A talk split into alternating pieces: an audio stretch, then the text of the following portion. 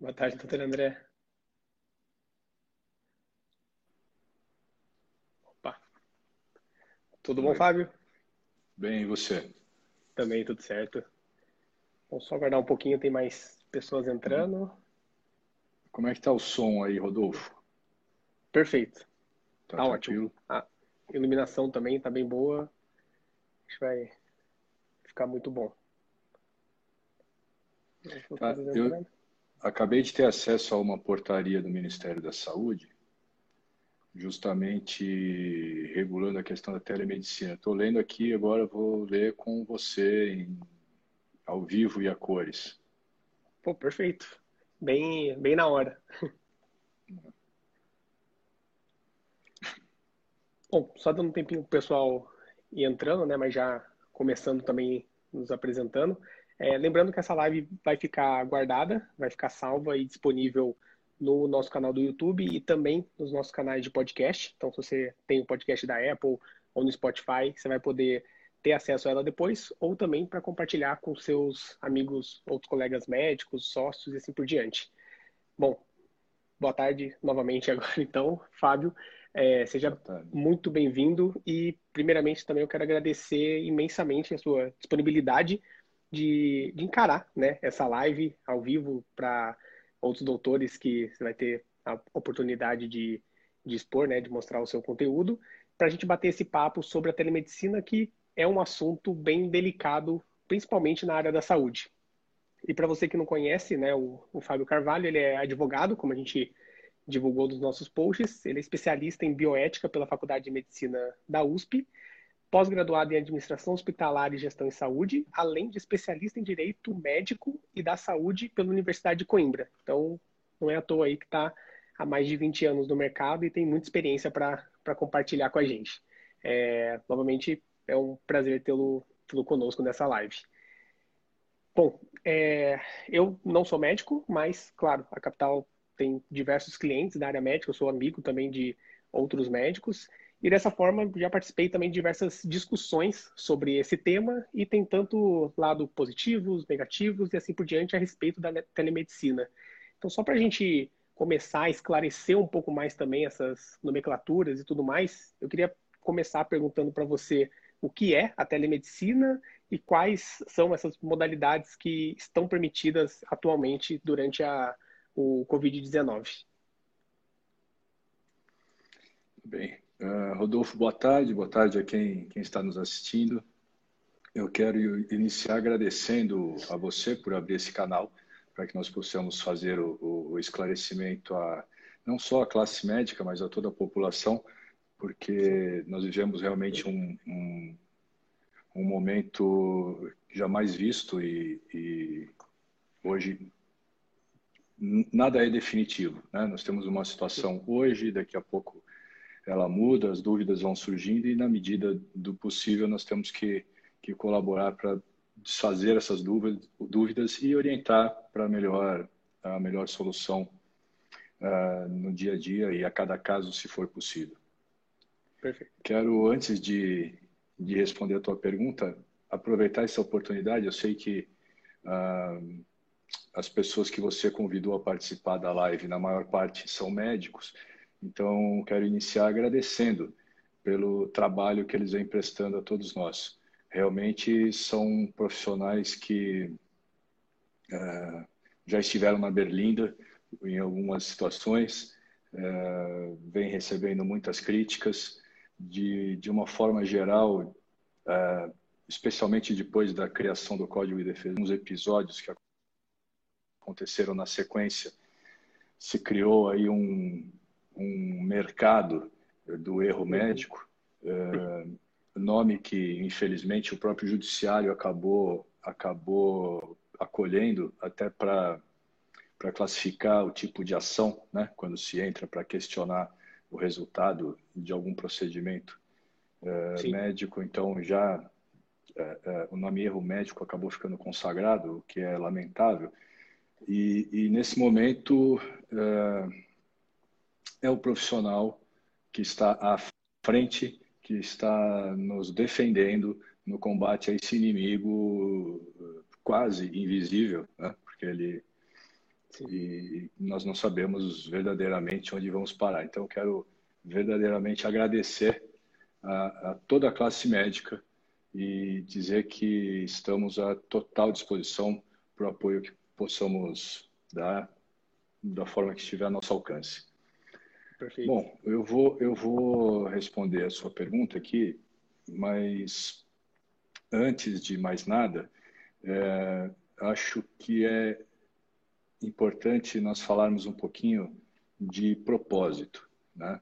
porque a partir da, da divulgação do ofício do, do CFM ao Ministério da Saúde, muita polêmica se gerou a, a, em torno desse assunto. Né? Uhum. Uh, muitos profissionais do direito estão vindo uh, a público manifestar sua, sua opinião.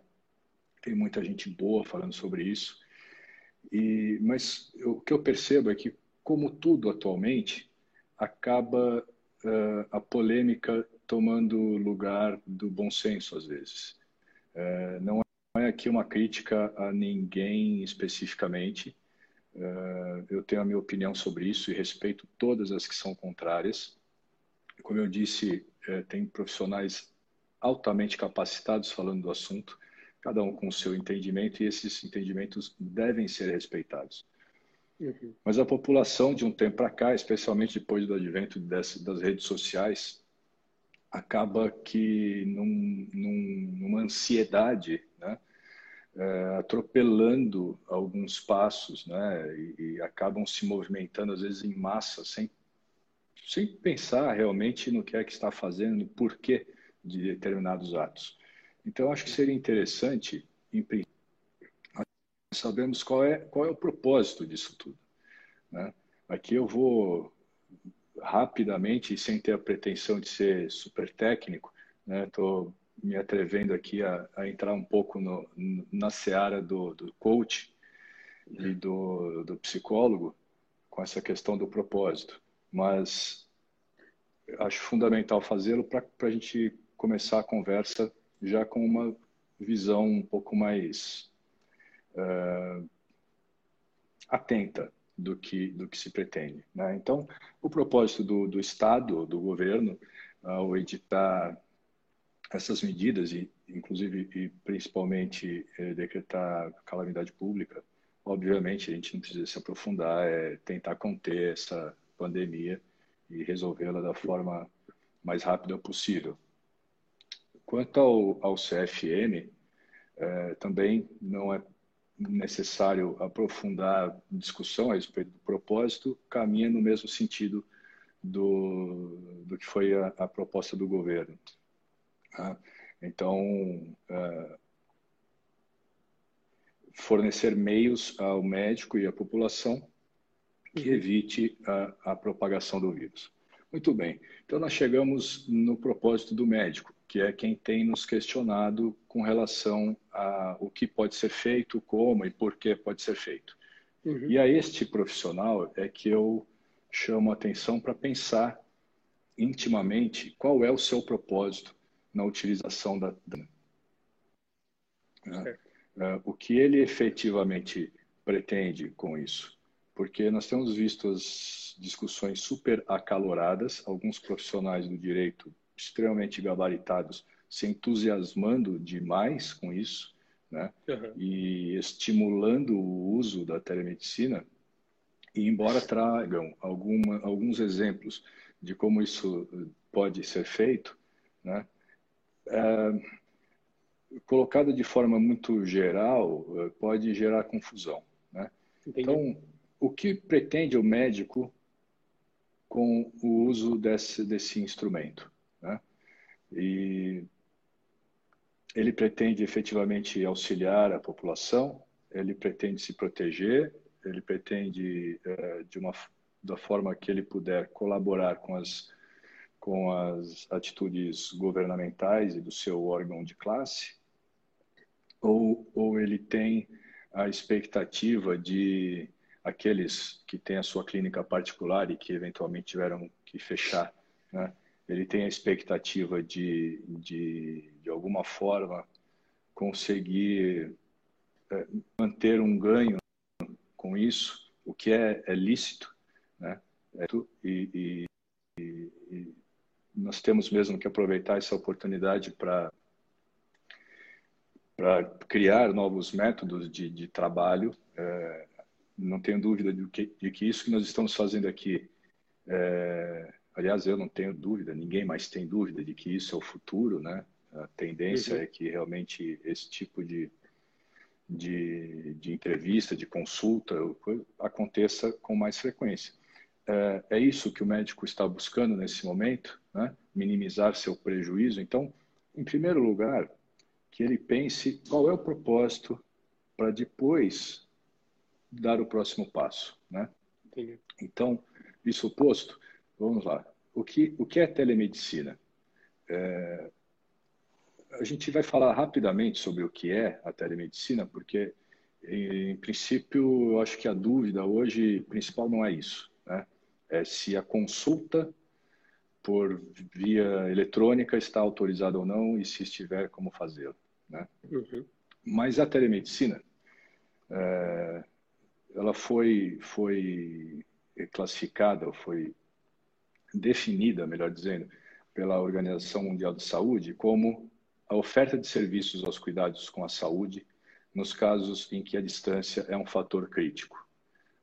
Isso vem bem de encontro ao que nós vimos é, vivendo nos, próximos, no, no, nos últimos dias e nos próximos. Uh, a telemedicina é nova, é algo que, que começou agora, foi criada a partir do coronavírus? Não, é, não, não foi. Já na década dos anos 1990, o, o Brasil já utilizava essa a tecnologia, né, dispositivos eletrônicos para transmissão de dados e de informações, especificamente para laudos de ele, eletrocardiograma. Né? Então, alguns laboratórios se colocavam à disposição de médicos e hospitais para realizar esses laudos e transmitir os, os respectivos resultados. Uh, na mesma década de 1990, surgiu nos Estados a, a American eh, Telemedicine Association, que uh, começava a regular o tema. Né? É, finalmente, em 1999, em Tel Aviv, nós tivemos lá a, a, regulamentação pela primeira vez do que, do que seria tele, telemedicina. E no ano de 2002, ou seja, já sendo praticada no Brasil há cerca de, de 10 anos, essa modalidade, uh, em 2002, o Conselho Federal de Medicina uh, editou a resolução, uh, o número dela está aqui em algum lugar, mas agora também não vai fazer diferença falar sobre o número, mas enfim, é a resolução de 2002, que até hoje é o que regula a telemedicina. É. E eh, deixa eu pegar aqui para você o que diz essa, essa resolução para a gente ler pontualmente. Ver se eu localizo aqui. Aqui. Então, ela diz lá no parágrafo primeiro define a telemedicina como exercício da medicina, exercício da medicina, através de utilização de metodologias interativas de comunicação audiovisual, poderia, é, em tese, isso aqui que nós estamos fazendo. É, comunicação audiovisual e de dados com o objetivo de assistência, educação e pesquisa em saúde. O que nos importa aqui dessa definição é a assistência, né? assistência em saúde. E é o que se pretende fazer hoje e é o que se deve fazer hoje. Né? Agora, Sim. então isso é telemedicina. Né? Isso é telemedicina e, claro, na época, lá em 2002, não se pretendia que isso fosse feito por WhatsApp, que nem sequer existia, né? menos ainda Telegram, ou, ou esse instrumento que nós estamos utilizando agora, esse dispositivo, o, esses, é, Skype, né? Ou qualquer outra. É, tinha, tem uma regulamentação específica para o uso dessa, dessa tecnologia. Né? Também não vem o caso, ao caso agora é, mencionar, porque nós vamos aí estenderia demais essa conversa e acho que vai fugir do nosso objetivo. Né? Então a sua pergunta era o que é o que é telemedicina? Telemedicina é isso. É, é a possibilidade de você prestar serviço médico, realizar ato médico e ato médico não é apenas e tão somente uma cirurgia, uma consulta. O ato médico é tudo que envolve o atendimento ao paciente. Então, é a possibilidade de você fazer isso à distância com auxílio de tecnologia, audiovisual e tudo mais. Exato. E aí surgiram vários outros nomes também, né? É, que tem se falado de teleconsulta, teleorientação, telemonitoramento, teleinterconsulta. E aí isso tudo isso, o que exatamente significa né, cada uma delas é, e qual que é exatamente o que o médico está exercendo ali no momento de, de, atendimento e tudo mais. Tá. Quando veio o, em 19 de março de 2020, uhum. esse ofício do, do CFM ao Ministério da Saúde, que gerou tanta polêmica, né? Então, não foram criadas novas telemedicinas ou, no, ou, coisas paralelas à telemedicina. Na verdade, são espécies da, da, da, do gênero telemedicina, né? que foram três os que, naquele momento, o CFM autorizava. Né? Então, mantida a, a resolução anterior, sobre a qual nós falamos agora há pouco, que é de, de 2002, né? E, e, a de 2002, ela não trata da consulta, ok? A, a, uhum. resolução de 2002, o que ela prevê é a prestação de serviços é, por, de, de telemedicina, é, havendo médicos ou profissionais da saúde nas duas pontas. Ah, ok. Então, é, é, muito, é muito mais é, para é, troca de, de, resultados de exames ou apoio diagnóstico, alguém que, um médico lá na outra ponta Exato. que não tenha é, conhecimento suficiente, ele, ele consulta o colega aqui do outro lado do planeta. Entendi, não era Muito do bem. médico direto com o paciente. Não, não era. Tá. E então a, a, o posicionamento do CFM agora, que, que gerou toda essa discussão, ele trouxe três modalidades. Né? Então, ele manteve aquilo que já tinha lá certo. e trouxe outras três. E, e o interessante é que esse comunicado, ele utilizou os termos, assim, que ele, ele amplia, né? então, para além, para além daquela, daquela resolução, né? ou seja, então está ampliando a abrangência daquela resolução, provisoriamente e enquanto dure a pandemia, né, nos estritos termos. Né? Então, mencionou nos estritos termos desse comunicado. Os estritos termos desse comunicado trouxeram três modalidades. Telemonitoramento, que ficou assim definido: ato realizado sob orientação e supervisão médica para monitoramento ou vigilância à distância de parâmetros de saúde ou doença. Então, este telemonitoramento, ele pressupõe a presença de um médico nas duas pontas. Tá? Então, nós estamos falando de consulta, tá ok? Uhum. Uh, teleinterconsulta. A teleinterconsulta foi classificada da seguinte forma exclusivamente para troca de informações e opiniões entre médicos para auxílio diagnóstico ou terapêutico. Então, está bem claro aqui também, não precisa discutir muito sobre isso, médicos nas duas pontas. Teleorientação, e esse é o ponto. É aí que as pessoas têm se apegado para entender que a consulta está autorizada. Certo. Então, para profissionais da medicina realizarem à distância a orientação e o encaminhamento de pacientes em isolamento. Então, orientação, orientação e encaminhamento. Basicamente, orientação e encaminhamento.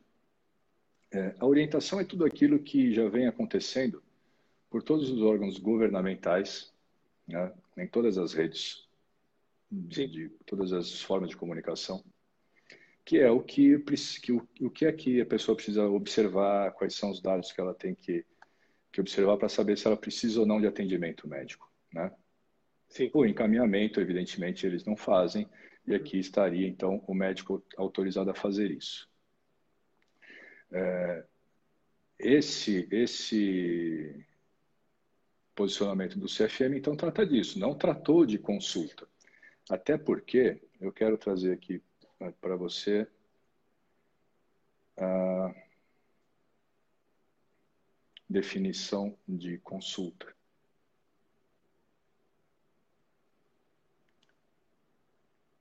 Uh,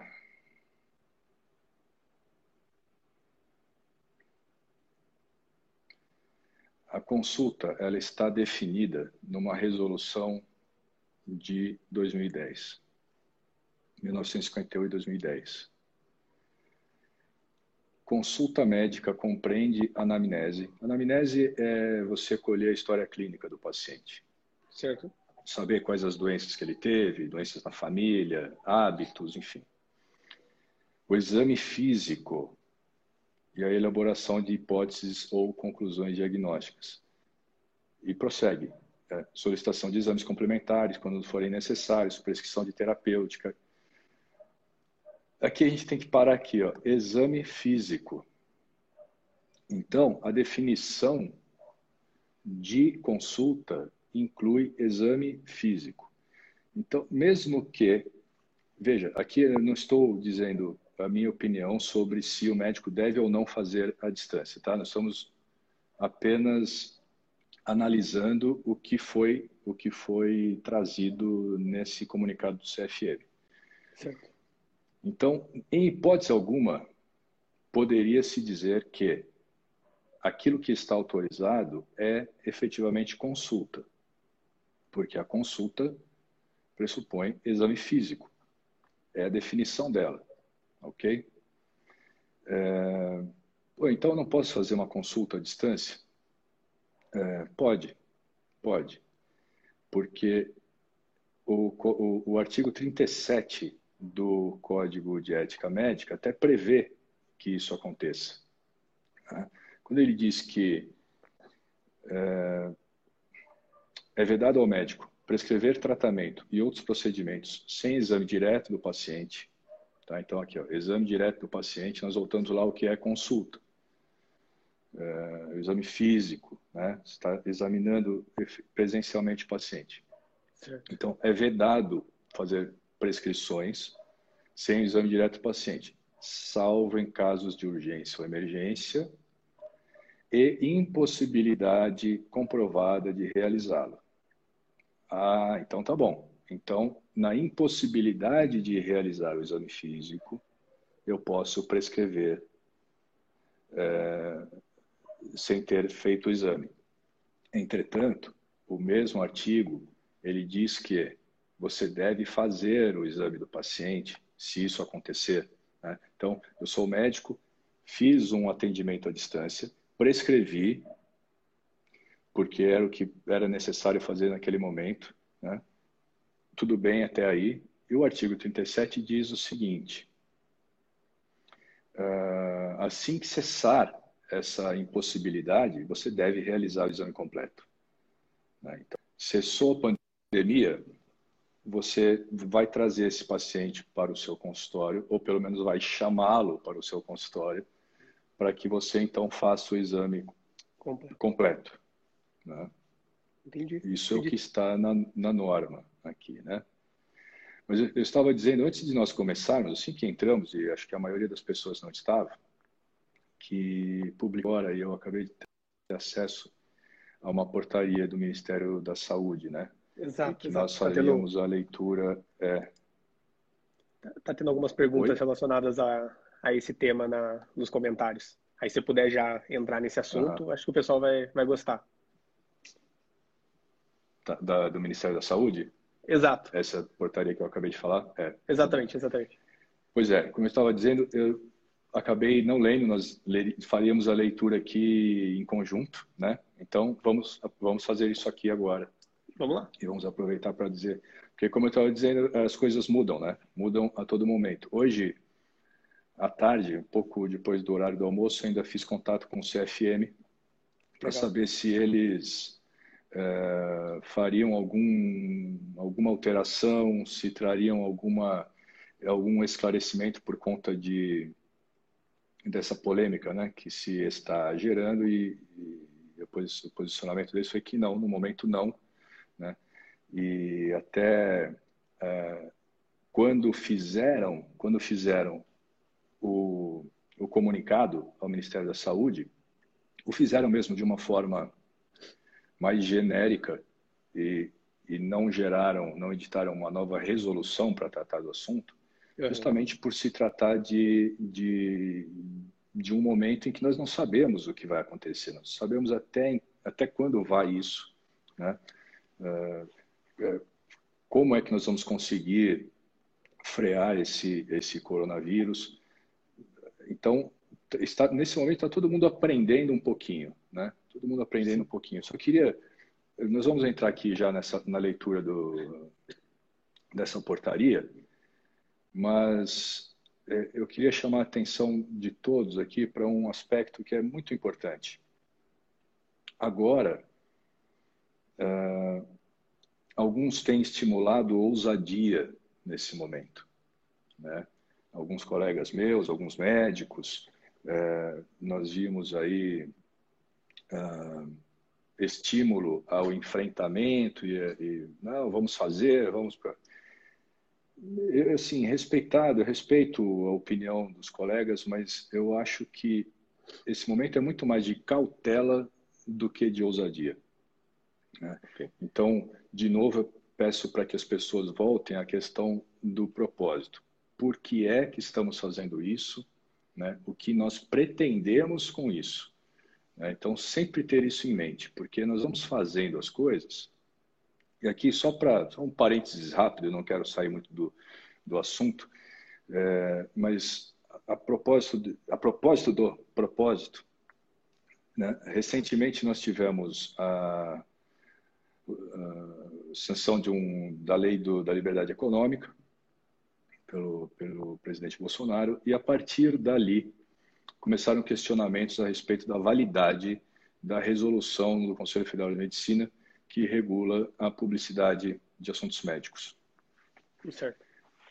Ah, não demorou muito para que advogados e médicos se movimentassem e judicializassem a questão. Tem um, um caso clássico aí que viralizou na internet, acho que todo mundo teve acesso, né, uma médica com seus advogados lá num, num estado que não era o de São Paulo, conseguiram, em princípio, uma liminar para ter o direito de publicar pré e pós-operatório. Né? Exato. Uhum. Muito bem.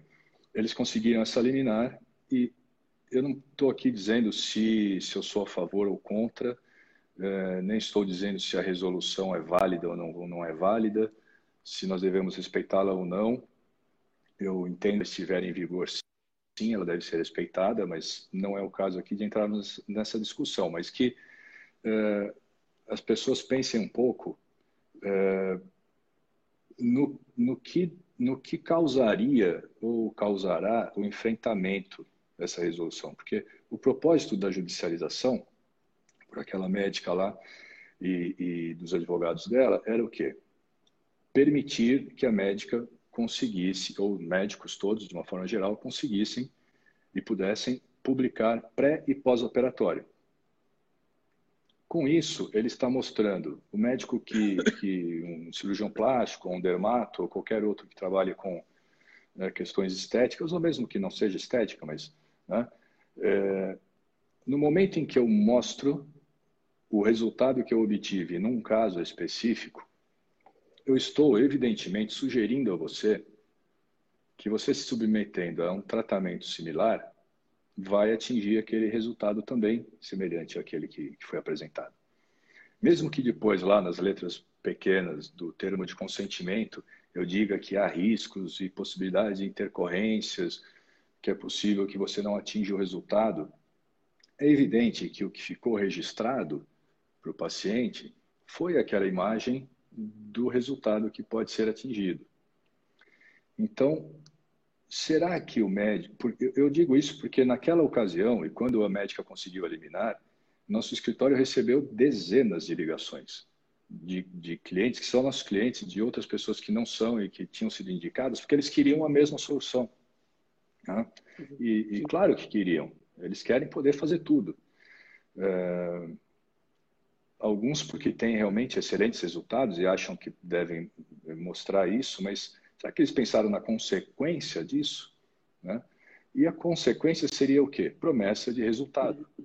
E derrubaria, isso derrubaria e derrubará, se passar, se, se isso em algum momento for autorizado, leva por terra todo o trabalho que, que os advogados eh, especializados vêm fazendo desde o advento do Código de Defesa do Consumidor. Porque nós vimos lá, desde aquela época, eh, tentando fazer com que os tribunais não aplicassem o Código de Defesa do Consumidor à área médica, à relação médico-paciente. Nós entendíamos que não era uma relação de consumo. Fomos derrotados. Não há mais discussão sobre isso há anos.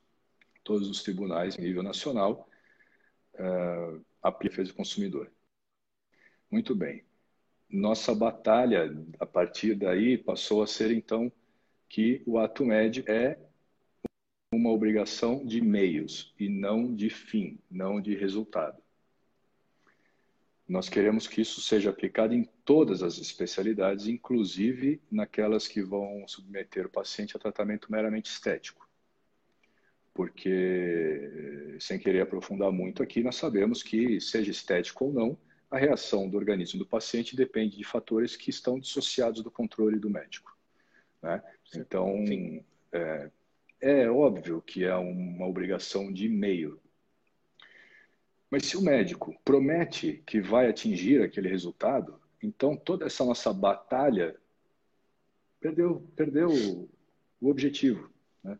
Né? Então, voltando para o nosso caso aqui, coronavírus, qual é o propósito? vamos pensar nisso, tá? É, para não cometer o erro que cometeram lá os colegas advogados e, e, a, e a, médica que quiseram derrubar as resoluções do, do Conselho Regional de Medicina, é, do Conselho Federal, exatamente. Tá, então vamos aqui para análise em conjunto aqui nós em tempo real do que é essa portaria. Vamos lá, ela vem dispor em caráter excepcional e temporário sobre a as ações de telemedicina. Tal, tal, tal, da importância nacional de decorrente da infecção humana, considerando a necessidade de regulamentar e operacionar ações de emergência na saúde, considerando o teor da declaração de Tel Aviv sobre a, respons a responsabilidade de normas éticas na utilização da medicina, da telemedicina, considerando a possibilidade de prescrição por parte do médico de tratamento e outros procedimentos sem exame direto do paciente em caso de urgência ou emergência, previsto no Código de Ética, considerando a resolução de 2002, que regula a telemedicina, e considerando o ofício esse que gerou tanto, tanta polêmica, essa portaria dispõe caráter excepcional e temporário sobre as ações de telemedicina com o objetivo de regulamentar e operacionalizar as medidas de enfrentamento de emergência de saúde pública. Então, vamos lá. As ações de telemedicina, interação à distância, podem, podem atendimento pré-clínico, de suporte assistencial, de consulta, de consulta,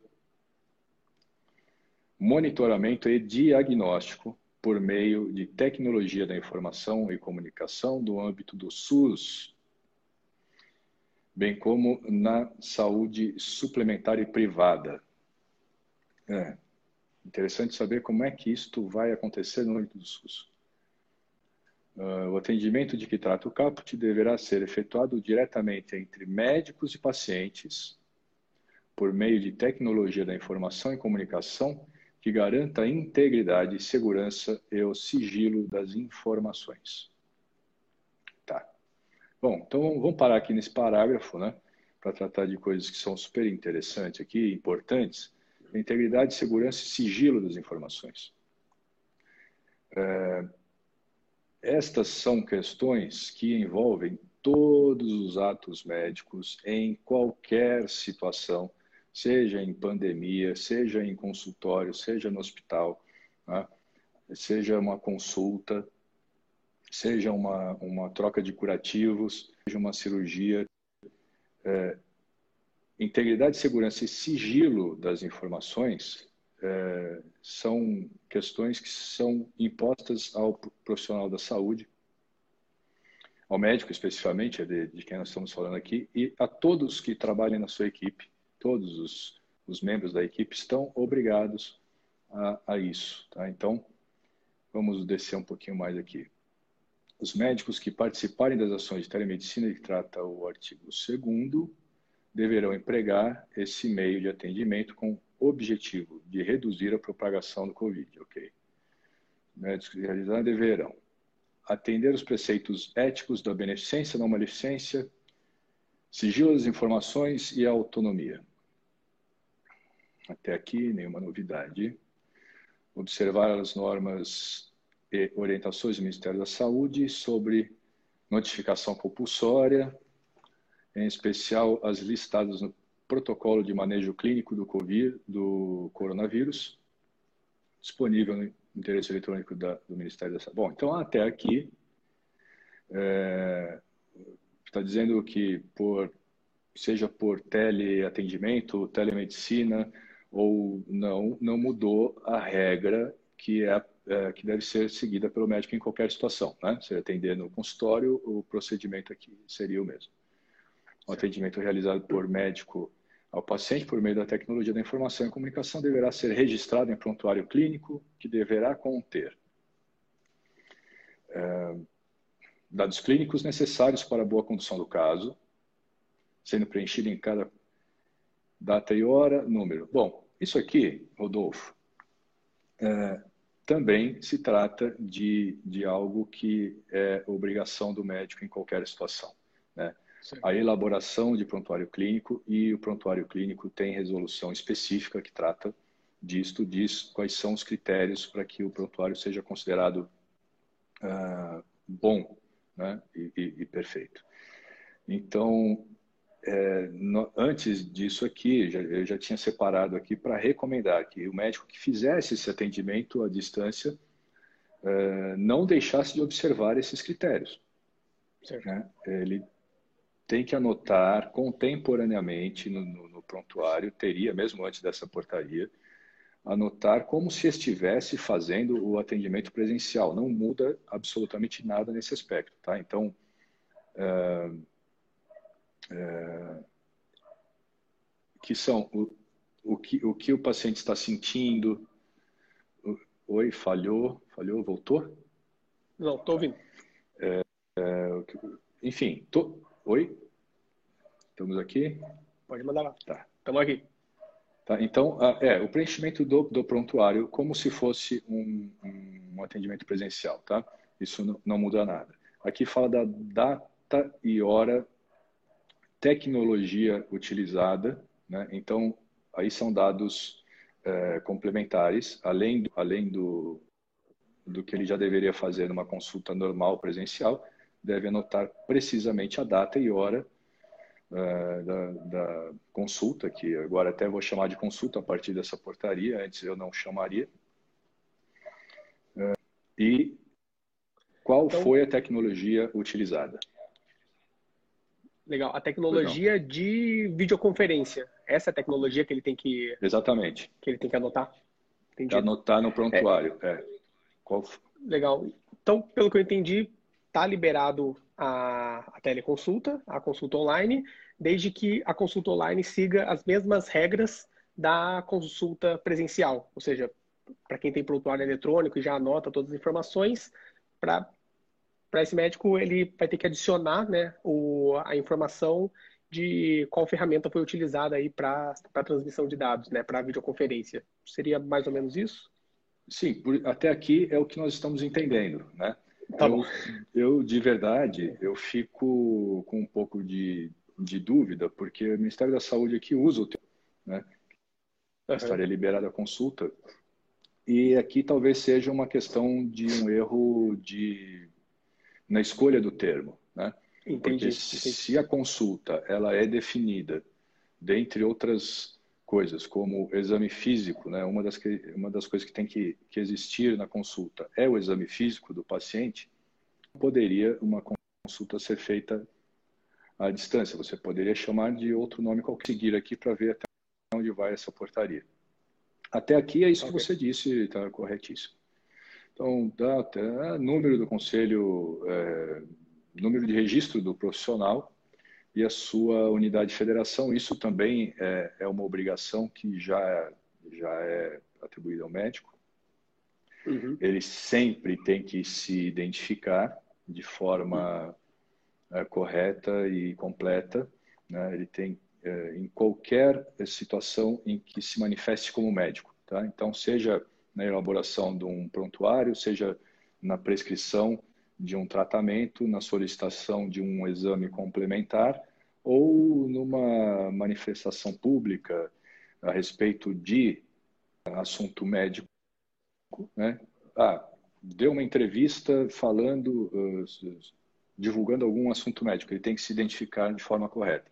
Então, até aqui Exato. também nenhuma novidade, é só a repetição da norma que já regula o assunto. Né? É. Aqui Posso já artigo... fazer uma pergunta que a gente recebeu? Claro, sim. É, é que foi perguntado quanto às receitas controladas, se pode ser digitalizado e se a farmácia vai aceitar esse tipo de receita. Não sei se já está previsto alguma coisa nesse sentido ou se ainda é, vai chegar também nesse.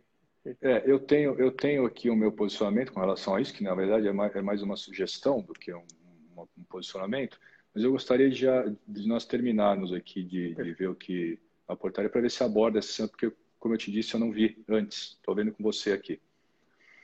Ah, tá. Então, é, o, artigo, o artigo 5 uh, os médicos poderão, no âmbito do atendimento por telemedicina, emitir atestados e receitas médicas por meio eletrônico. Aqui é a resposta. Então, né? pronto. Então, então os chegamos. médicos poderão, é, poderão, no âmbito do atendimento por telemedicina, emitir atestados e, ou receitas médicas em meio eletrônico. A emissão de receitas, vamos lá, o artigo 6 falando disso. Emissão de receitas e atestados médicos à distância será válida em meio eletrônico C. Uso de assinatura eletrônica. Ah, eu esperava mesmo que isso fosse acontecer, porque é, como é que você vai validar? É, é, não é tão simples. Né? Quantos médicos nós conhecemos que tem o certificado eletrônico. Né? E qual é o, o qual é o, o, dispositivo, qual é o, o, software que ele vai utilizar para validar esse, esse, certificado eletrônico e emitir a receita. Então, eu imagino que no âmbito lá do SUS ou uh, em alguma outra instituição de saúde isso seja possível, mas o médico que está lá no seu consultório, uh, como é que ele vai fazer isso? Né? Eu, eu, eu, eu diria o seguinte: se ele pode fazer a consulta à distância, e se essa consulta foi tão ponto de, permitir que ele faça o diagnóstico e institua a terapêutica, e possa prescrever de forma correta, né? é, há outros meios de fazer com que esta prescrição chegue ao seu paciente. Então ele pode, ele porque o paciente vai vai ter que se movimentar para adquirir esse medicamento, né? fazer é, esse o que eles estão medicamento. Hum. É que o que estão comentando é que eles podem até emitir, mas que a farmácia não vai aceitar quando for receita controlada. Será que nesse momento eles vão flexibilizar também essa questão? Ah, sem dúvida que devem fazer isso, né? Porque por se tratar de uma portaria do Ministério da Saúde, uhum. é, sem dúvida, formas é, é, de, de, de, vigilância sanitária que criam as regras para a farmácia fornecer ou não o medicamento terão que se amoldar a ela, né? Sim, sim. Vamos aqui, vamos aqui ver o uso da assinatura eletrônica, tá? Então, nós, isso aqui não vai ser tão simples. Uso de dados associados à assinatura do médico, de tal modo que qualquer posterior possa ser detectado. É, então, isto aqui, eu não sou um profundo conhecedor da tecnologia, né? mas eu imagino que a forma de fazer isso seja mesmo uh, com certificado digital, né?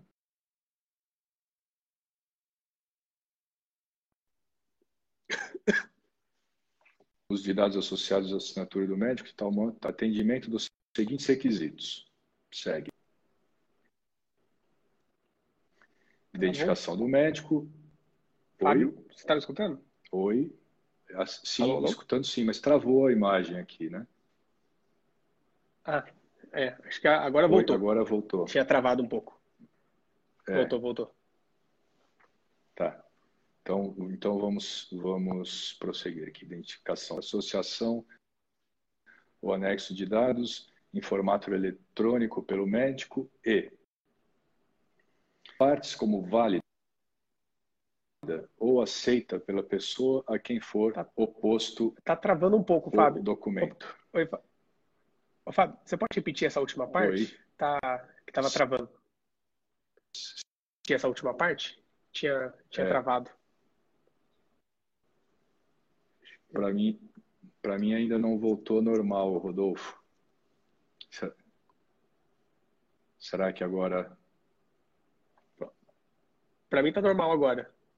Tá Tinha okay. travado, agora tá, tá normal. Tá. Tá ok. É, eu estou aqui lendo o, o artigo 6 né? Seus incisos. Tá. Que são os requisitos para validade dessa, dessa prescrição feita por via eletrônica, né? Então, ela, uma da, um dos é, requisitos é ser admitida pelas partes como válida ou aceita pela pessoa a quem for oposto o documento. É, a redação de certos textos legais às vezes acaba gerando um pouco de dúvida, né? Porque ele, ele coloca aqui como, como válida essa prescrição se atendidos os seguintes requisitos. E aí na letra C do inciso terceiro, ele traz essa questão aqui. Se aceita pela pessoa a quem for oposto o documento. Eu entendo que a farmácia é essa pessoa, né? Então, a farmácia vai poder aceitar ou não. E aí, quais são os critérios que a farmácia vai estabelecer para aceitar ou não essa é, é, realmente é um caso né? muito. Eu fiquei na dúvida. É um caso muito novo, né? É, é realmente é um caso muito novo e acaba. Com a, com a redação. É. O, atestado, o atestado médico de que trata o caput deverá conter, no mínimo, as seguintes informações: identificação do médico, identificação dos dados do paciente, registro, data e hora, duração do atestado. É, aqui está falando mais de, de atestado, né? É, a prescrição da receita médica de que trata o caput observará os requisitos previstos em atos da agência da vigilância sanitária. Tá? Em caso de medida de isolamento determinada por médico, caberá ao paciente enviar ou comunicar. Em caso de medida de isolamento determinada por médico, caberá ao paciente enviar ou comunicar ao médico termo de consentimento livre esclarecido de que trata o, o parágrafo 4 do artigo 3 da portaria para ação contendo a relação das pessoas que residam no mesmo endereço. Legal? Então tá. É, o termo de consentimento esclarecido é algo que nós é, falaríamos aqui no decorrer da nossa, do, do nosso bate-papo, né?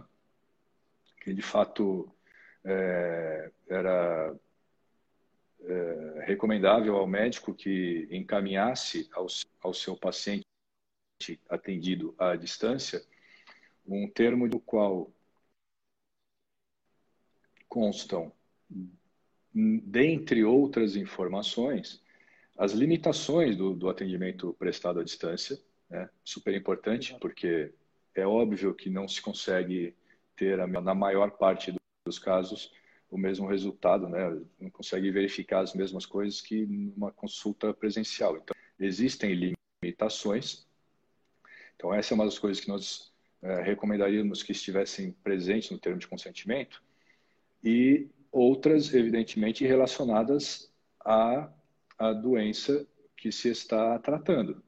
Então, se foi feita uma consulta, essa consulta tem algum motivo, e se foi feita uma prescrição ou recomendação, seja lá de encaminhamento ou qualquer outra, é, o médico também tem o dever de informar é, quais são os cuidados que ele deve adotar, quais são os perigos da evolução da doença, né, o que pode acontecer se a doença não for tratada, quais são as, as limitações do tratamento proposto. Né? Então, seja à distância ou presencial, é bom que o médico tenha uh, bem claro, bem claro que os seus deveres que já existiam antes do coronavírus, eles remanescem. Né? Então, o dever de informar, ele remanesce.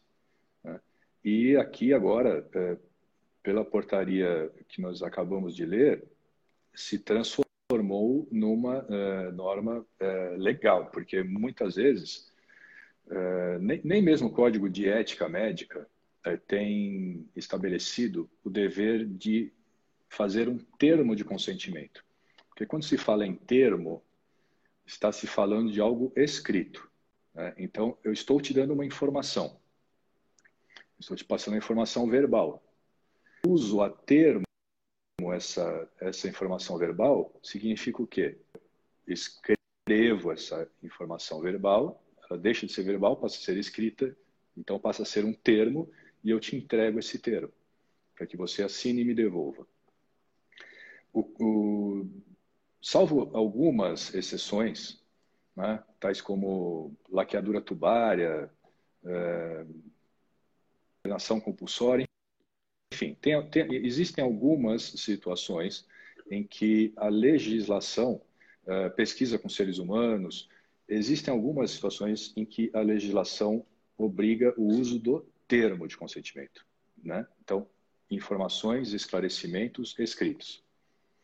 Mas a regra geral é que eh, não, não é necessário o termo, é necessário apenas que seja dada a informação.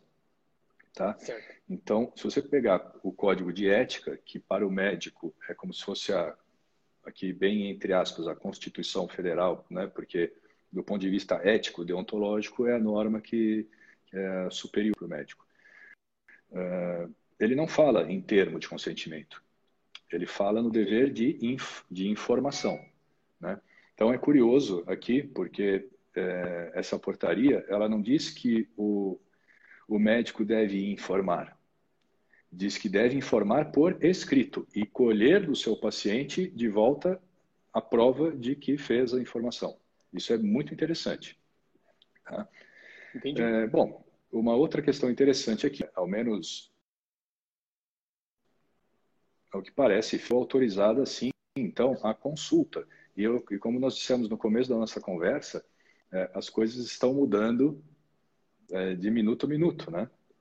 Porque nós estamos nos adaptando a uma situação de guerra. E eu nem coloco isso porque temos mesmo aí um inimigo que é minúsculo, quase invisível, mas altamente uhum. letal e está causando muito mal, né? Então, ah, estamos sim numa situação de guerra, nos adaptando e as coisas vêm mudando. É, Agora.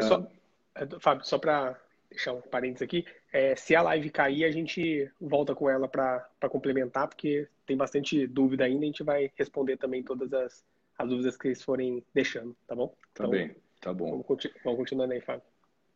É, mas é, vamos lá, eu queria que você me dissesse o seguinte: né? você me fez uma pergunta no começo uhum.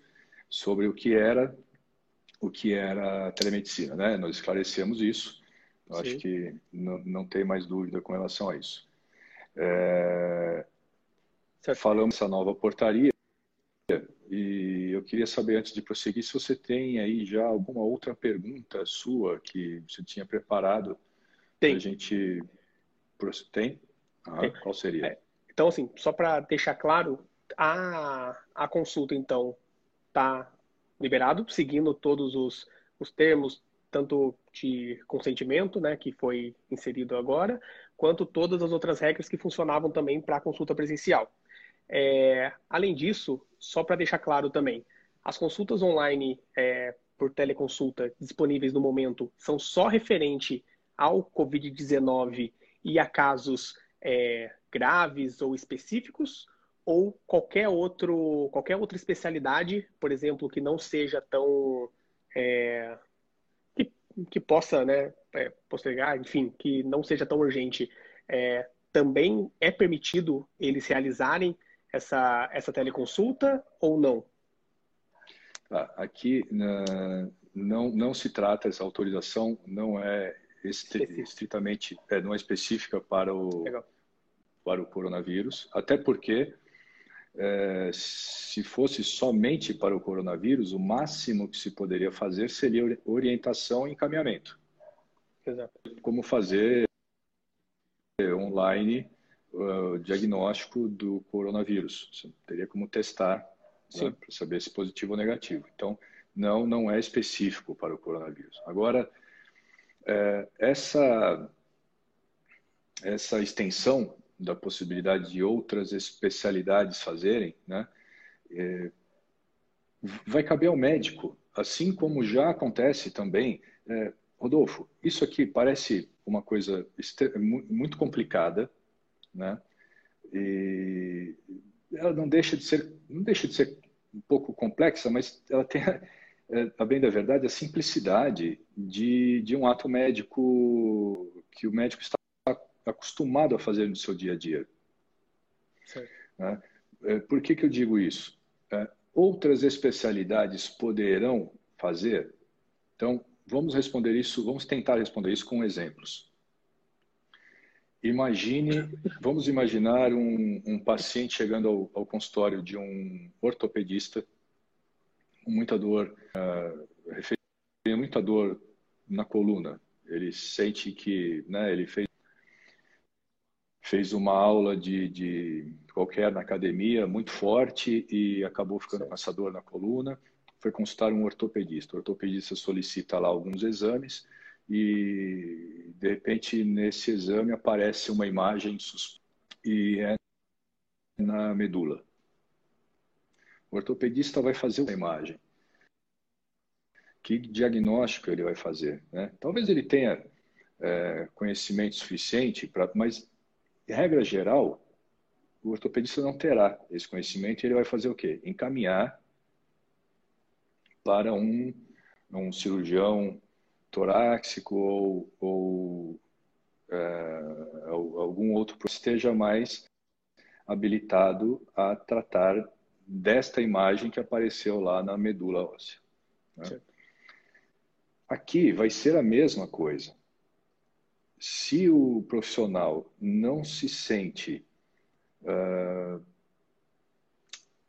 capacitado, né? se ele acha que aquele problema do paciente não é possível de ser tratado por teleconsulta, não é possível ser tratado à distância, o que ele vai ter que fazer é um encaminhamento, a orientação para que ele procure um outro serviço, né? Imagine uma pessoa certo. que caia, levou um tombo, machucou o braço, está lá com um hematoma e muita dor, o que poderia o médico fazer por videoconsulta? Né? Ele não vai conseguir apalpar o braço do paciente, então esse paciente terá. Que ia cair, já estou chamando o Fábio novamente, a gente já dá sequência, principalmente para as perguntas. Prontinho? Que deu uma, uma hora de live, aí ele, ele, corta, sai né? automaticamente. É, mas tá dando para tá. entender 100%, Fábio. Acho que está sendo bem claro. É, então, desde que o médico esteja apto para realizar o ato médico por telemedicina, por teleconsulta, ele pode fazer. Sim, é o que, é o que, é o que nós estamos entendendo aqui agora, principalmente por conta dessa, dessa portaria. Né? Perfeito. E é, aí uma das perguntas também que mais está é, sendo feito e também já tinha preparado aqui é como ficaria a questão da, da cobrança por essa consulta? Se o médico pode fazê-la, é, se ele deve é, diminuir o preço, aumentar, tipo, como que ficaria essa questão? É, e também em relação aos convênios, se eles vão aceitar, se não vão, enfim, vamos, vamos conversando e aí a gente vai chegando nesses, nesses pontos mais delicados também.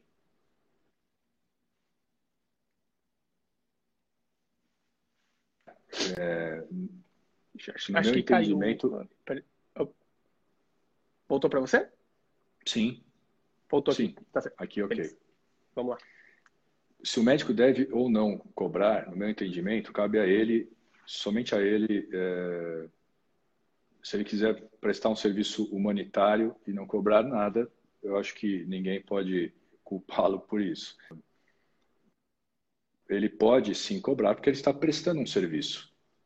Né? E, e, o serviço prestado deve ser remunerado de acordo com quanto ele vale. Então, não vejo nem motivo para redução do valor de consultas. Né? E também, quando se fala em redução do valor, reduzir o quê? Reduzir de onde? Qual é a referência? Né? Então, é, a referência será a consulta que eu cobro no meu consultório. Então, como eu não estou atendendo aqui, eu vou cobrar. É, vai depender muito do, do critério do próprio médico. Ele vai definir o quanto ele vai cobrar. Uh, o, que, o que é muito importante que fique claro para o paciente desse médico que vai cobrar consulta, limitação dessa consulta, que, de novo, eu só estou chamando de consulta agora por conta dessa portaria, porque em hipótese alguma antes eu faria isso, né? É, poderia chamar de teleorientação ou orientação à distância, ou pré-consulta, porque poderia ser isso, né? Mas agora, com a autorização do Ministério da Saúde, chamamos então de consulta sem, sem maiores é, problemas. Então, mas essa consulta, ela, ela terá limitações. E é preciso que o médico seja muito claro com relação a essa limitação antes Oi, acho que cortou agora, não sei se, se registrou a minha resposta aí na íntegra. Estou escutando perfeito. Tá bem. Então, uh, eu até vou, vou abrir um parênteses aqui para fazer uma, uma sugestão ao médico. Né?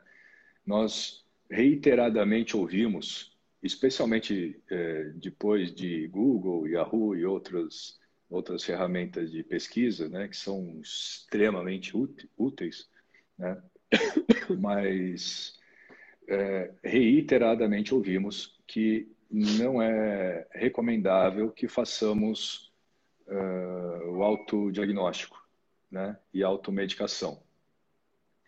Eu recomendo, então, ao médico, nesse momento, que também não faça a, a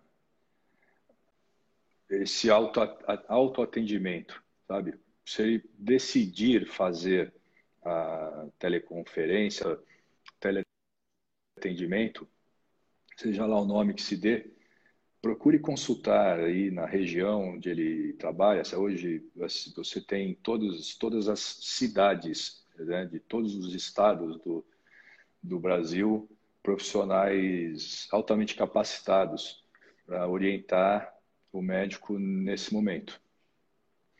Porque tem detalhes que ele tem que observar. Então, da informação, por exemplo, então ele vai cobrar? Ele pode cobrar. É, eu acho até que ele deveria mesmo cobrar. Né? Agora, o preço tem que, ser, tem que ser informado antes da consulta. Né? Isso é uma norma que não é uma norma ética, é uma, uma norma é, do Código de, de Defesa do Consumidor, você, se não informar antes o valor, você não pode cobrar depois. Claro, é. claro. Então, é, informa... Você acha até que deve, ser, deve deve ser pago antes da consulta também? É mais adequado? Essa é, é essa é uma outra questão, né? É, o Código do Consumidor veda a cobrança antecipada. Entendi. Né? Mas hoje, é, dezenas de, de coisas no nosso dia a dia nós pagamos antecipadamente. Você paga antecipadamente a compra de um livro pela, pela Amazon, você paga uma passagem aérea com antecipação. Então, a, questão, o, o, e isso certamente será, se algum momento, se em algum momento for questionado, certamente o órgão que, que está sendo utilizado para o questionamento, seja judicial, seja o conselho de classe, deve relativizar isso. Né? Porque é um momento em que realmente se farão algumas experiências. Né? É, nós estamos nos adaptando e vamos procurar empiricamente qual é o melhor, a melhor solução. Né? Ela não está pronta. Vamos ter que nos adaptar. Espero que não tenhamos nem tempo suficiente logo a pandemia, né? Mas em princípio é isso que está acontecendo. Então, sim, ele deve cobrar. Agora, informar antes, duas, duas informações muito importantes que ele deve fazer ao paciente antes de realizar a consulta.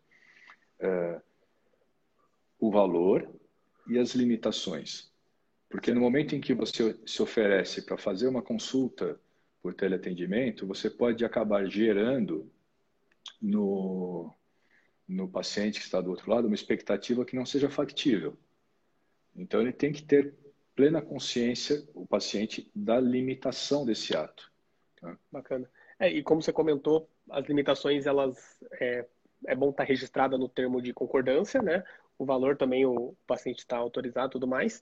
E esse termo de concordância, ele pode ser autorizado via e-mail ou um ok no WhatsApp, enfim, é, ou, ou não, precisaria de alguma outra forma? Quais são as limitações, assim, nesse momento? É, eu imagino, eu imagino aqui que a forma mais, que é, qualquer meio de comunicação escrita que não deixe dúvida, né? Então, pode ser pelo WhatsApp, com a resposta é, entendi, concordo, né? É, da mesma forma como funciona de forma geral, quando você vai acessar pela primeira vez um aplicativo, você vai instalar no seu dispositivo um aplicativo, muitas vezes consta lá, clicando aqui você está aceitando os termos de uso, né? Aquilo que muitas vezes ninguém lê, ou 99,9% ninguém lê, não lê, né? Mas alguma coisa nesse sentido. Óbvio que não, não estou sugerindo aqui que se crie uma, esse tipo de, de, de mecanismo de a pessoa não vá ler. É o contrário. É, tem que ler. Deve, tem que ler. Tem de uma forma clara, né? Então, o, o médico pode encaminhar, seja por, pelo WhatsApp, por e-mail, né? Olha, então a, consulta consiste nisto, as limitações são estas e o preço é X. Por favor, me devolva. Isso, enfim, são modelos. Aqui nós estamos conversando rapidamente, né? Claro. Podemos, já, até já existem alguns colegas nossos usaram aí nas suas redes alguns modelos para esse tipo de situação. É, havendo interesse, Rodolfo, a gente pode também desenvolver o um material, deixar aí à tua disposição para que teus clientes claro. tenham acesso. Não, com certeza. É, né, mas então ele encaminha basicamente estas informações, né? O preço, a as limitações, né? E, e, como será feita a consulta, né? O paciente devolvendo, ele concordou com isso, concordou com o preço, concordou com as limitações. Daí ele vai fazer a consulta. E eu aqui, toda vez que eu falo consulta aqui, me incomoda um pouquinho, porque de verdade eu não, não Assim, eu acho que são mínimas as, as hipóteses em que se poderá efetivamente fazer uma consulta. E, assim, os pacientes que são hipertensos, é, que tem lá o seu aparelhinho para medir, então o médico vai orientando, faça tal, quanto deu, e a partir dali uma consulta realmente foi realizada, né? Coloca um termômetro, veja a temperatura, então se realizou efetivamente uma consulta, mas eu acho que consulta propriamente dita, tese tenha constado isso aqui no, no na portaria, ela na, será uma minoria, efetivamente, né? Certo. Na maior entendi, parte das vezes será uma orientação básica e eventual encaminhamento. Né? Entendi. É, e no caso do de convênio? É que assim. Pois é, é um cuidado que o médico terá de ter. É, então, pode, pode falar. Me cortou aqui, eu não entendi. É, era mais a, a questão. Pergunta. Ah, tá. É, era realmente em relação ao convênio, se o médico que já atende, ele pode continuar é, fazendo a consulta pelo convênio e o convênio vai aceitar essa essa cobrança, né, é, vai repassar, né, vamos dizer assim, o, o valor da consulta, já que ela está sendo feita por, por videoconferência e não presencialmente. É, mas acredito que seja, seja de cada convênio, né? Não sei se tem alguma coisa é, geral para todos. É, antes, antes da edição dessa portaria do Ministério da Saúde, eu te diria que o médico deveria, antes de, de cobrar do convênio, né, antes de adotar as, as, as práticas que ele adota para fazer a consulta uh, pelo convênio, ele deveria consultar o convênio para saber se haveria ou não cobertura. Né? Hoje, não acho que ele deva deixar de ter esse, esse cuidado, mas a partir da edição dessa, dessa portaria, certamente os convênios terão de aceitar. Né? Se não aceitarem por bem, ao final, o médico que for glosado, como se costuma dizer, né? São aquelas despesas não pagas pelo convênio, ele, com base nessa portaria, uma vez que foi autorizada a consulta, ele vai poder cobrar do convênio. Então, não sabemos aqui, o convênio aceitará ou não. Não temos elementos hoje para te responder isso com certeza. Mas com base nessa portaria, não tenho dúvida, ele vai poder cobrar do convênio, se não receber. Perfeito. Não, legal. Hum. É, a doutora Viviane, ela perguntou, ela falou também que ela viu que seria interessante após o atendimento fazer mais um contato com o paciente pedindo para que ele dê o ok sobre o entendimento das informações e orientações dadas na videoconferência, né, no atendimento online. É, isso sim. é interessante, recomenda? Sim, sim. É, a doutora Viviane, né?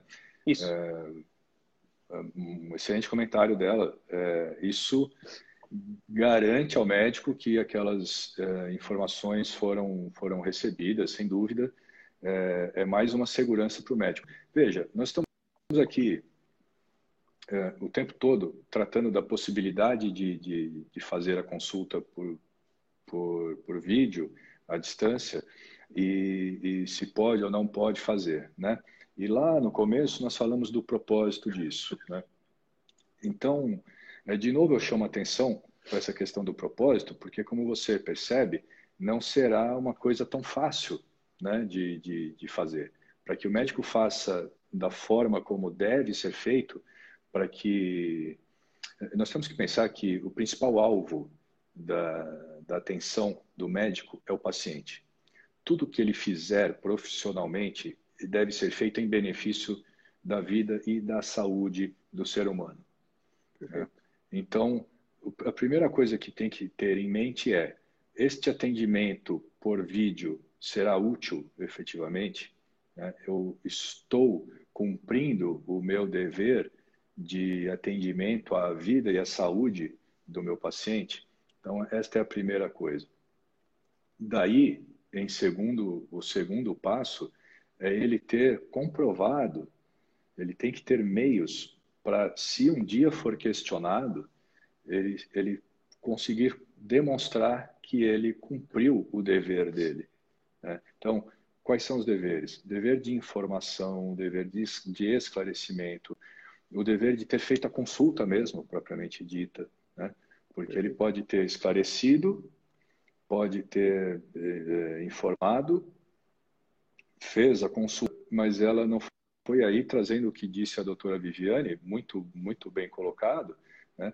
Eh, essa consulta pode não ter atingido objetivo algum, pode não ter ficado claro, pode não ter sido satisfatório, então é bom que ele tenha realmente esse feedback do paciente registrado também, né? Então. É, o médico precisa se organizar para isso. E aí, mais uma uma vez eu digo, procure consultar pessoas que possam te orientar a desenvolver os documentos. Né? Com certeza. A, a, a, qual, qual, tecnologia seria melhor utilizada? E profissionais da tua área certamente estão super habilitados a, auxiliar o, o, o, médico nesse momento, né? Perfeito. Não, bem legal, Fábio. Até eu pensei aqui, né? É, a gente está vendo que não é tão simples assim você fazer a teleconsulta, né? Que foi liberada agora uhum. e tudo mais. E nesse fim de semana, né, muitos médicos, por solidariedade mesmo, né, é, publicaram nos seus Instagrams falando que se oferecendo para prestar orientações e sem nenhum custo também para ajudar nessa questão do Covid-19 e tudo mais. Vendo todas essas questões das regras do CFM, é, enfim, tanto na divulgação quanto é, regras que tem que seguir pela teleconsulta e tudo mais. É, esse médico que está se propondo a fazer isso, é, ele pode estar tá correndo algum risco é, jurídico também por por estar tá, é, expondo dessa forma? É, ou não, ele só está tentando fazer a parte dele para ajudar os outros e ele não teria responsabilidade sobre o paciente, assim por diante. Você tem algum, alguma orientação em relação a isso? Sim. É, primeiro, com relação ao risco jurídico. Né? Esta prática, como qualquer outra, mesmo que esteja totalmente prevista na legislação, mesmo que siga todas as, as recomendações técnicas, éticas, legais, é, o risco jurídico sempre existirá. existirá né? Tanto que é, nós temos dados aí em várias publicações é, no estado de São Paulo, no estado do Paraná, é, são é, é, estatísticas, inclusive, que conferem com a, com a amostragem que nós no escritório, cerca de 80% dos processos movidos contra médicos por supostos erros médicos não tinham fundamento.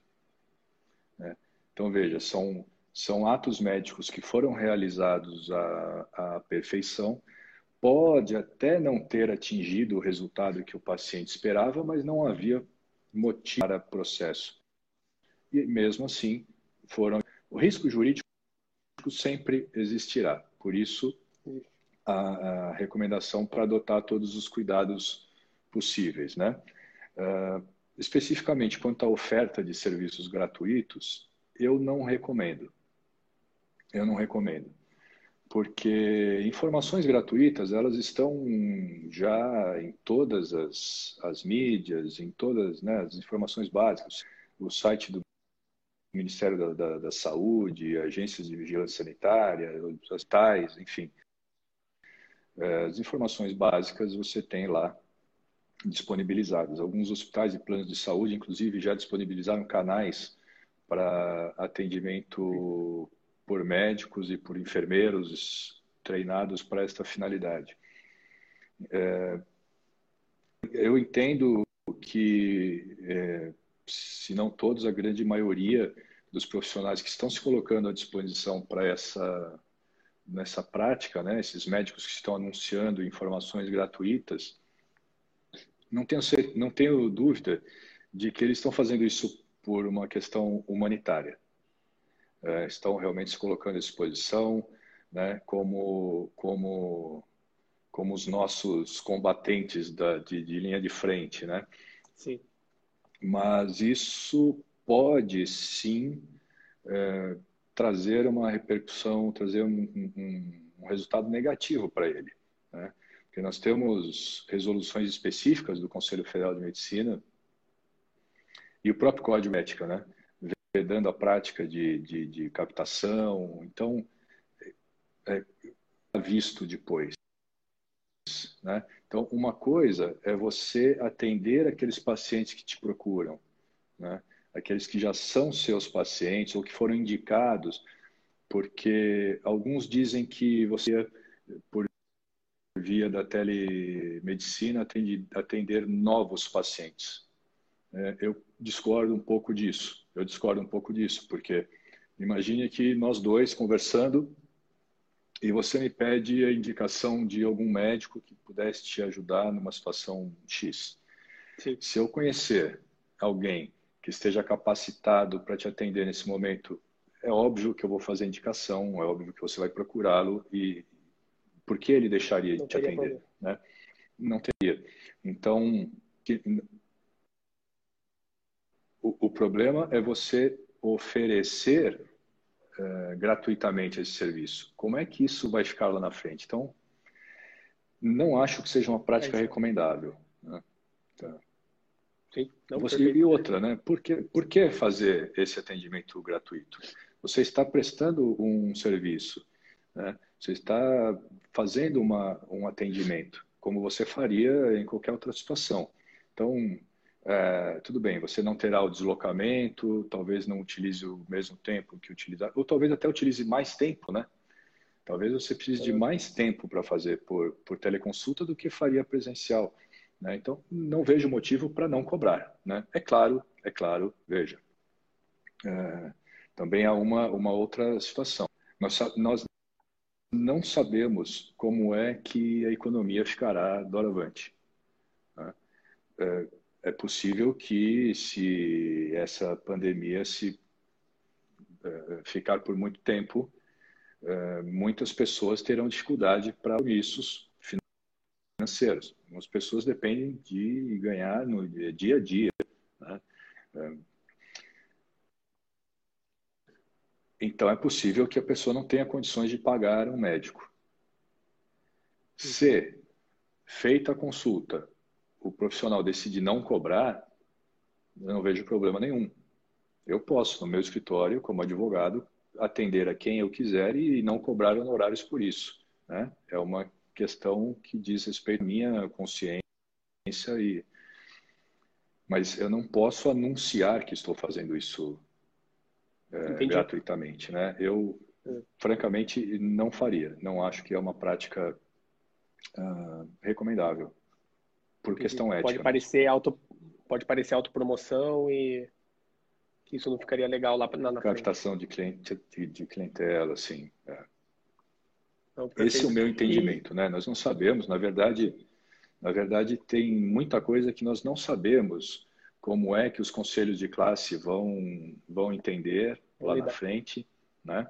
Sim. Não sabemos como é que o judiciário vai vai entender lá na frente. Nós acabamos de ser surpreendidos aqui com essa portaria do Ministério da Saúde chamando de consulta e tal. Então, é, verdadeiramente, existem alguns cuidados que nós devemos tomar, acho que esse é um deles.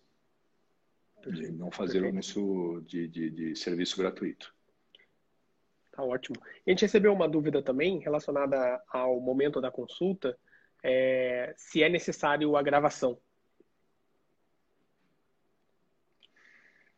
É necessária. Uh, eu acho que nós passamos aqui por alguma coisa falando sobre isso nessa portaria, né? É, é mais eu a documentação mesmo. Necess... É, isso. É... Vai precisar ver se a mídia que você está utilizando permite a gravação ou não, né? Eu não acho que seria necessário. Se você puder gravar, se puder gravar, ótimo, é uma segurança a mais para o profissional. Por outro lado, está gerando uma responsabilidade a mais também, que é uh, o cuidado com a manutenção de, desta gravação é, em sigilo. Sim. Porque você estará arquivando isso. E ao arquivar esses dados, você tem responsabilidade por eles. Pesa. Sem contar que você deve incluir no termo de consentimento autorização para gravar também. E o paciente terá, porque esta gravação ela fará parte do prontuário médico. Né? Então, prontuário médico não é só aquilo que o médico escreve ou digita no prontuário eletrônico, no caso. Né? Prontuário médico é tudo, todos os documentos, todas as informações, todos os dados que foram produzidos a partir do atendimento, a partir do primeiro atendimento feito ao paciente. Né? Então, a, a colheita da, da anamnese, que é a história clínica, é prontuário médico. Né? Os dados de qualificação do paciente são prontuário médico. Né? Quando você anota lá nome, RG, CPF, nome da mãe, aquilo é prontuário médico. Né?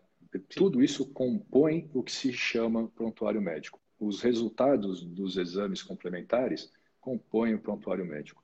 E tudo isso pertence ao paciente. Então, para você gravar, você precisa da autorização do paciente. Gravando, ele sabe que você gravou.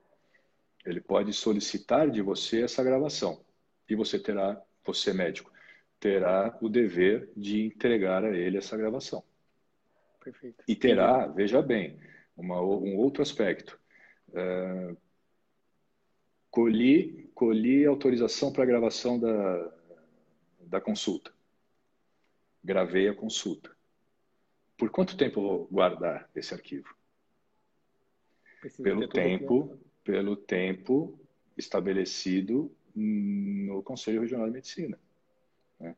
Então você vai ter que tratar essa gravação como arquivo médico, porque ela é um arquivo médico. Né? Então, é, tem que avaliar se realmente é o caso, se é mesmo necessário fazer essa gravação. Né?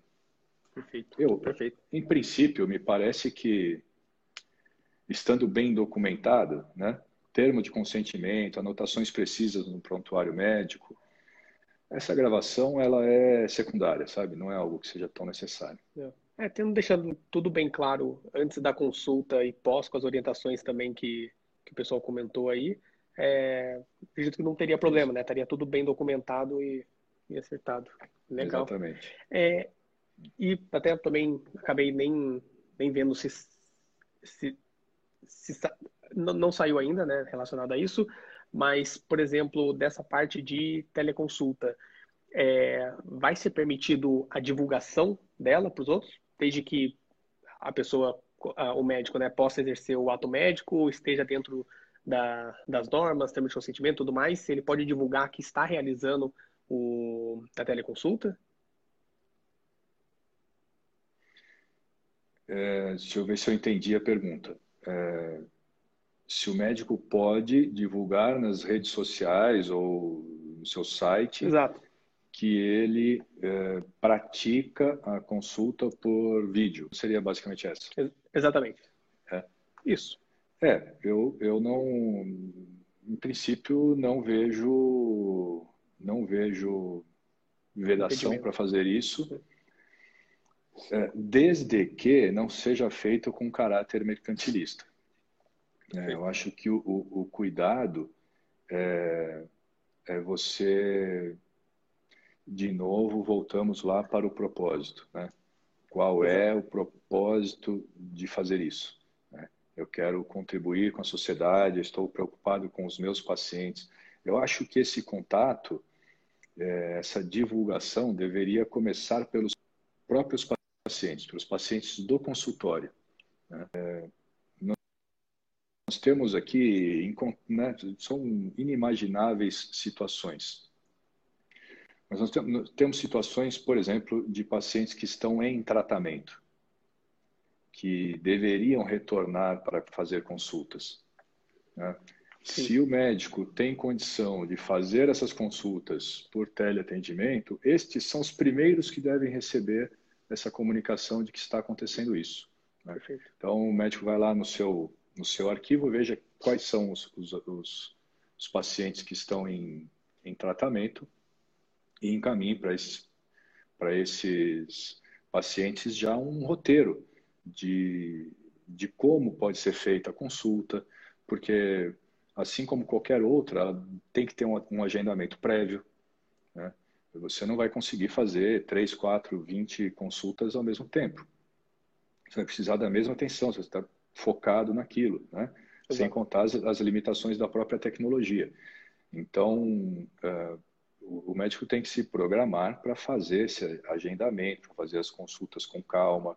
É uma situação nova. No começo ele vai demorar mais tempo para fazer do que do que seria é, necessário, né? Uhum. É, até que ele se habitue. E de novo, espero que não dê tempo dele se habituar e que tudo isso passe e, e tudo volte a ser como era antes. Legal, não, perfeito. É, mas, o, mas o contato, Rodolfo, eu acho que deve começar pelos que estão em tratamento. Né? Claro.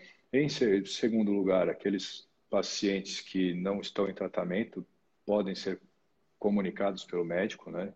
Que em havendo necessidade, porque veja, é, nós imaginamos que toda a população esteja sabendo do que está acontecendo, né?